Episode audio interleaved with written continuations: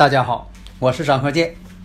自从我们周易五行播出以来呀，大家呢啊对这个周易五行的预测呀这样的神奇，对我们的祖先文化呀表现出了敬仰和浓厚的兴趣，所以很多听友朋友啊一致要求说能不能啊开辟一个专业课程，因为呀大家呀都想学习我们的祖先文化呀需要继承和发展。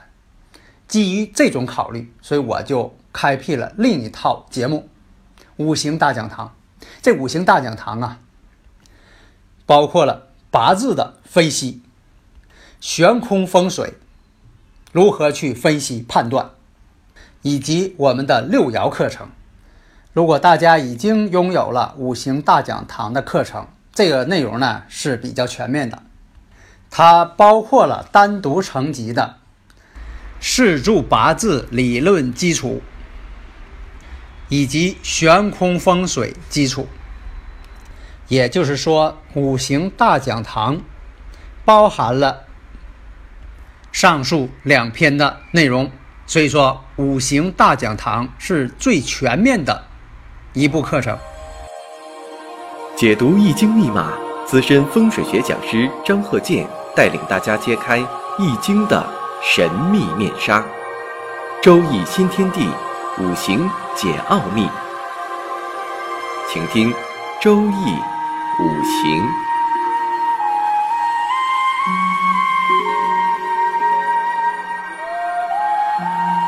上山微电台荣誉出品。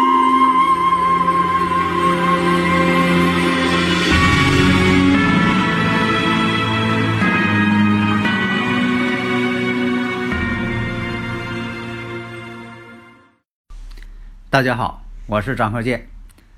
周易五行啊，我们这一讲呢，讲一下岁运对事业的影响。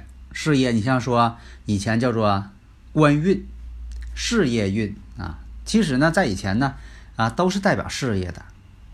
你像说现在这个晋级、提升、晋升。下面呢，我们看一下如何判断。看这个五行，前兆，用生日时辰推出这个五行。前兆己亥、丙寅、戊子、甲寅。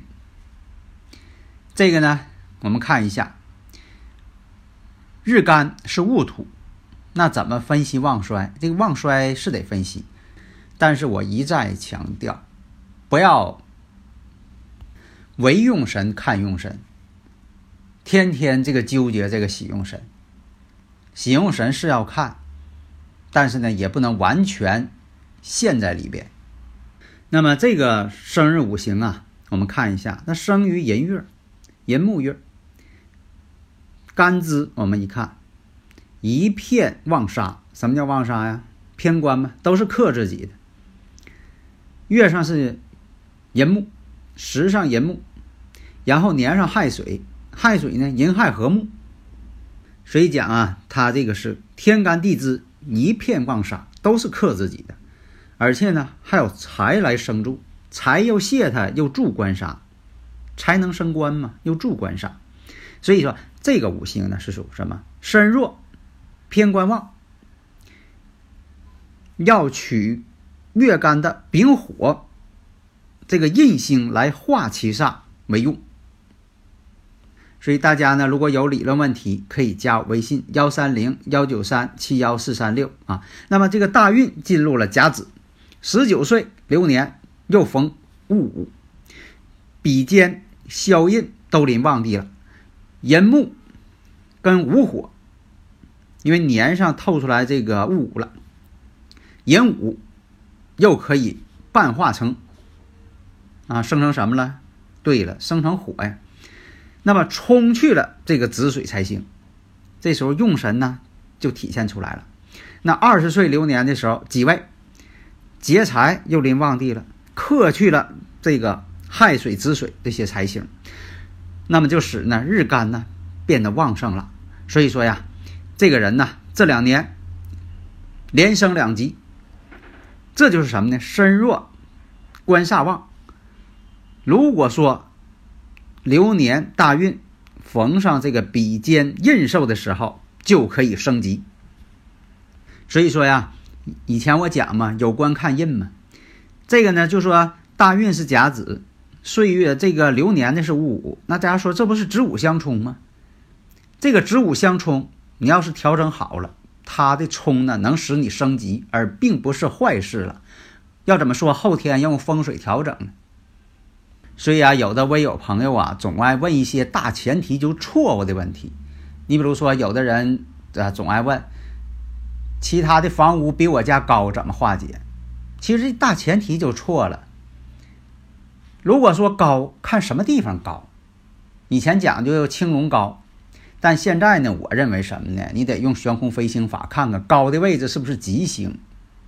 不要死规矩的就认为青龙高一定好，有的青龙高还挡这个，把这个东方的这个阳气给挡住了呢，是不是？所以说，一定看这个悬空飞星的位置是吉星高还是凶星高。所以呢，并不是说的所有的高都要去化解。所以说，我们大前提呀，必须得是正确的。咱打个比方啊，你像说啊，你找大夫看病，你说大夫啊，他心率比我快，怎么化解？你问这句话本身大前提就错了。心率快并不是什么好事儿啊，你啊，给你还要化解化解，让你心率也快点啊。啊，你说他血压比我高，怎么化解，大夫？你说他血糖还比我高，怎么化解，大夫？那你说他那个血压高了啊，他属于病态。这些事儿你还跟他学吗？你还跟他较劲吗？啊，因为这我经常是到外边给客户啊，呃，勘测一些风水情况。你像说这个有一个客户，他的屋前面吧盖了一个小凉亭。结果呢，邻居家又盖个小凉亭，特意比他高。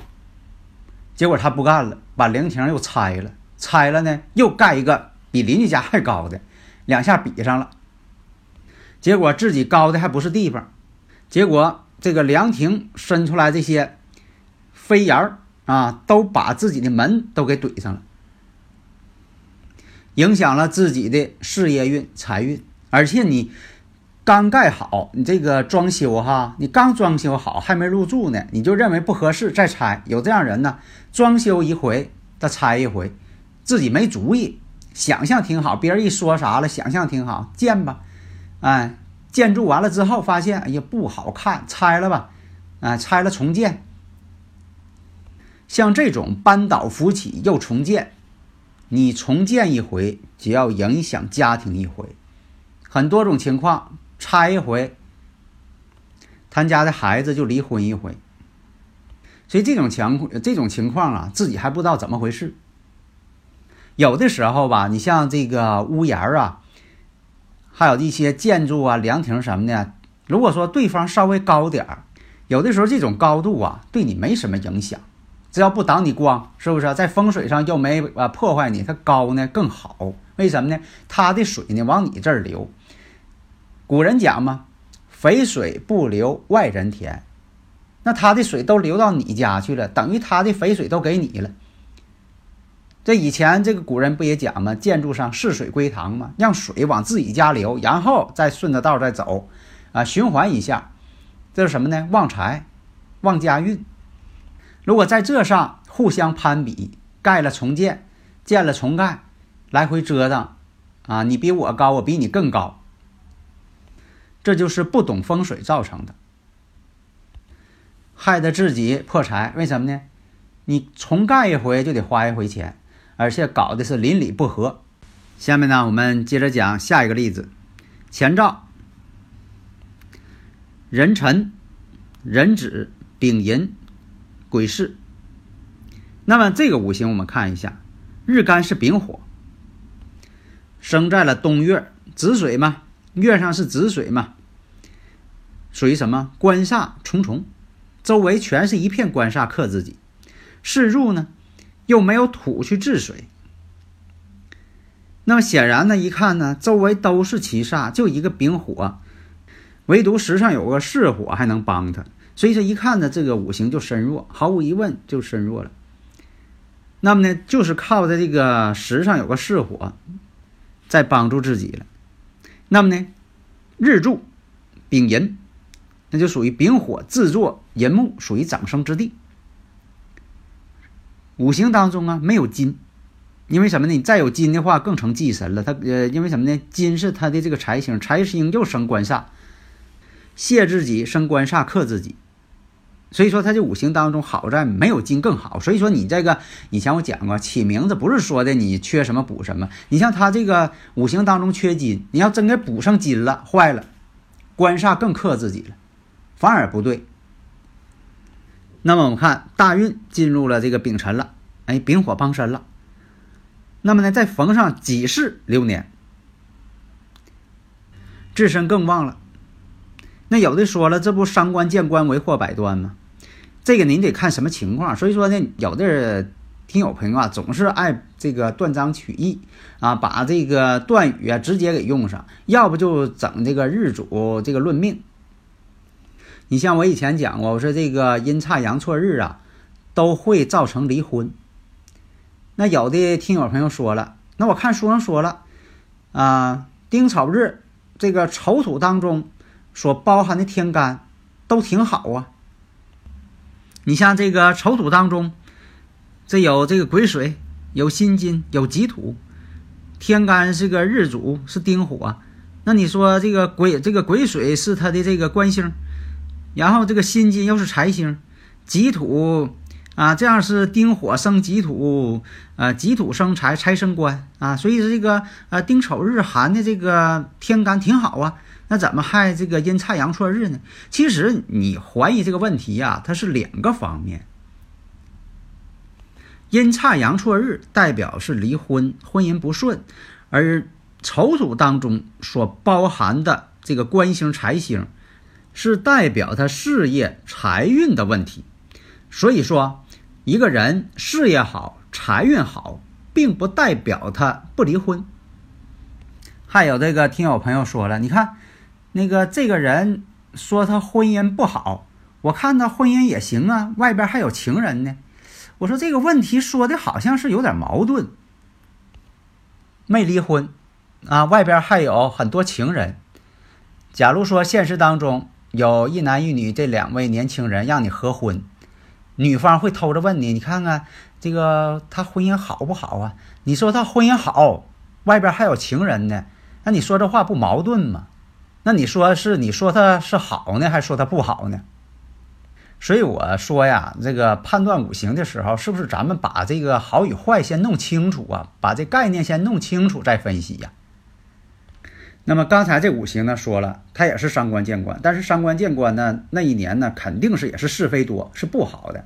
但是呢，他经过努力之后，可能也会升职。所以说，有的时候，呃，多是非，伤官见官多是非，与升职呢，有的时候可能会同时出现，或者是因为他升职而惹上了是非，这都是有可能的。所以说，你判断这一年他发生的事情的时候，必须多方面去论述。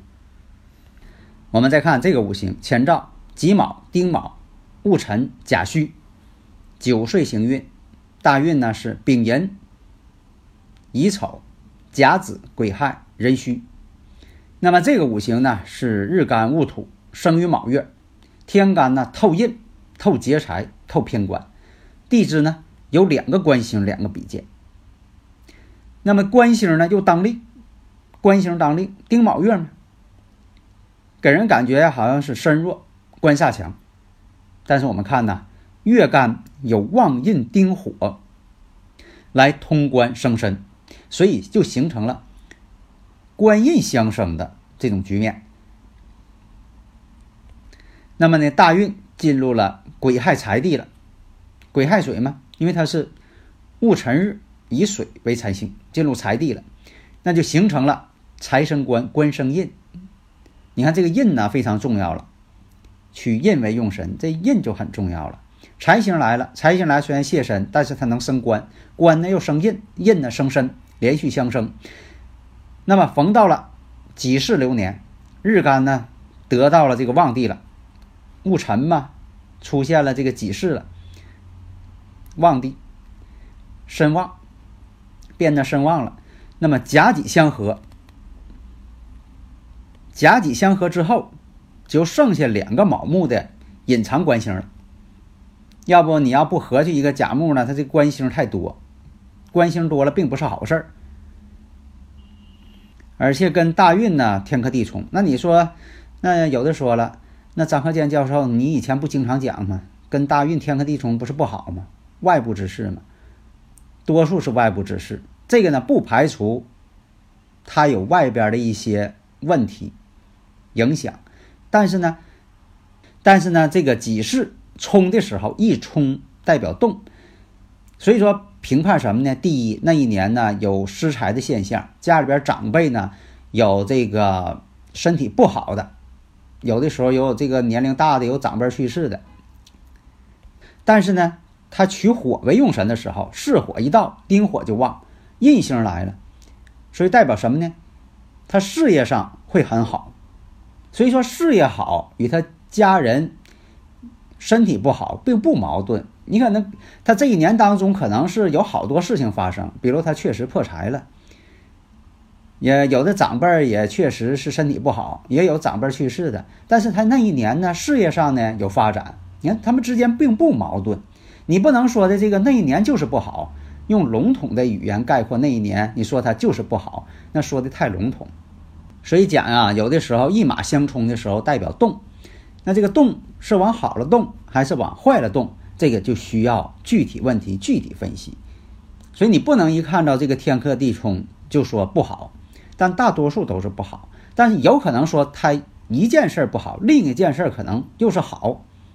所以我们判断的时候，有的年出现可能对这人来说可就是真的不好，一点好事都没有，都是坏事儿。还有一种呢，全是好事儿，那一年没有坏事儿。还有一种什么呢？好与坏混杂着出现。所以我以前讲过例子嘛，我说这个人呢，你批他这个五行，说他那一年呢父亲去世，对，没错，对他来说是坏事儿，带孝了是坏事儿。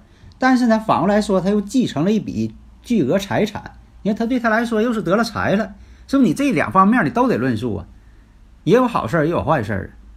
这样说，有的呃女士那一年丢了工作了，那对她来说可能是坏事，但是呢，她。丢工作，她丢了工作是因为啊，她想要一个二胎，生一个啊健康的小宝宝。你看，对她来说又是好事儿。所以说，你这个具体事情必须把它分析清楚，你不能说的啊笼统判断。你也看看那一年好还是坏，不能用这种模棱两可的语言啊。好的，谢谢大家。